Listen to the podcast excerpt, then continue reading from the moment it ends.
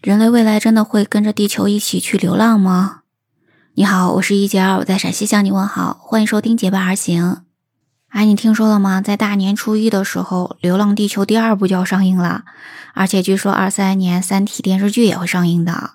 你喜欢这种科幻大片吗？这两部小说好像不仅是我们中国很多人很喜欢啊，好像说在外国也是引起了挺大的轰动的。其实为啥喜欢这种科幻的东西呢？你想想，你小时候有没有总是那种天马行空的各种的想象啊？也就是说呢，其实每个人都挺喜欢这种想象的，只不过呢，是这种科幻大片它更能体现出那种跟科学有关的一些想象吧。那因为这两部大片都即将上映嘛，所以其实也有很多人也都是那种脑洞大开，都在想象未来到底会是什么样子。我也是那种特别喜欢各种想象的人，所以接下来就跟你聊一聊我对于未来的各种的想象吧。咱们今天先来聊聊未来的资源和环境的问题吧。因为呢，我们从人类发展的一个过程来看，资源对人类特别重要。其实呢，也是因为资源的问题，才引起了环境的很大的问题的。就先从产业发展的这个过程来看吧。你想想看，咱们为什么会有工业呢？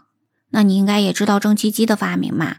因为有蒸汽机，它能够有这种动力，所以呢，才能带动机器的运转，才会有了机器的时代，进入到工业的时代。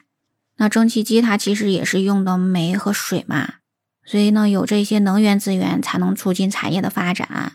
那在产业史上的第二次技术革命，它其实也是一种动力的改变。也就是说呢，那个时候就不用蒸汽机了嘛，用什么呢？用电呀，哈。那电力呢，比蒸汽的动力更大，而且呢也更方便使用，所以呢电力的出现也是推动了很多产业的发展。现在的这个社会是被认为是信息化社会嘛？这个技术革命应该是一九五零年代那个时候开始的。但是呢，你看我们现在还是用电嘛，依然是用煤来发电为主的。那你要说了，那咱们现在可以用来代替煤的资源有很多了，不光是用煤发电嘛，咱们还可以用石油、用天然气，然后还可以用太阳能、用风能等等这些来发电的。但是你想想看，石油、天然气它们也都还是化石燃料，然后太阳能、风能。潮汐能等等这些新的能源，它们的储藏实际上一个非常难的问题。也就是说呢，太阳能、风能这些能源虽然是非常清洁吧，但是呢，它们是很难储存的，只能发出来就用。但是你想想看，如果是晚上呢，如果风力不够大呢，那是不是就没电用了？那我为了避免出现这种问题，其实现在的电网它都是这种综合的。也就是说呢，当有太阳能和风能等等这些清洁能源能够发电的时候，我们就直接用它。但是呢，如果它们接续不上，我们就只能把它接到用煤发电或者用水力发电的这些电能去用了。所以呢，其实还是做不到真正的非常清洁的这种能源的使用。所以我觉得在未来应该也不用很久吧，应该会在一百年之内。那我们的科学家一定能够发明出来那种特别大的能够储存这些电的这种电池，然后这样的话，咱们就可以不用那些化石燃料了。那你应该也知道嘛，咱们现在很多的环境的问题，其实也都是跟这个燃烧这种化石燃料有很大的关系的。因为燃烧过多的化石燃料会产生过多的二氧化碳，我们的全球变暖的问题就会更加严重。所以你才会看到南极、北极有大片的冰川的融化，还有呢高山上的那些冰川也会融化，还有呢你应该能够感受到这几年咱们的这种各种的极端的气候是越来越多。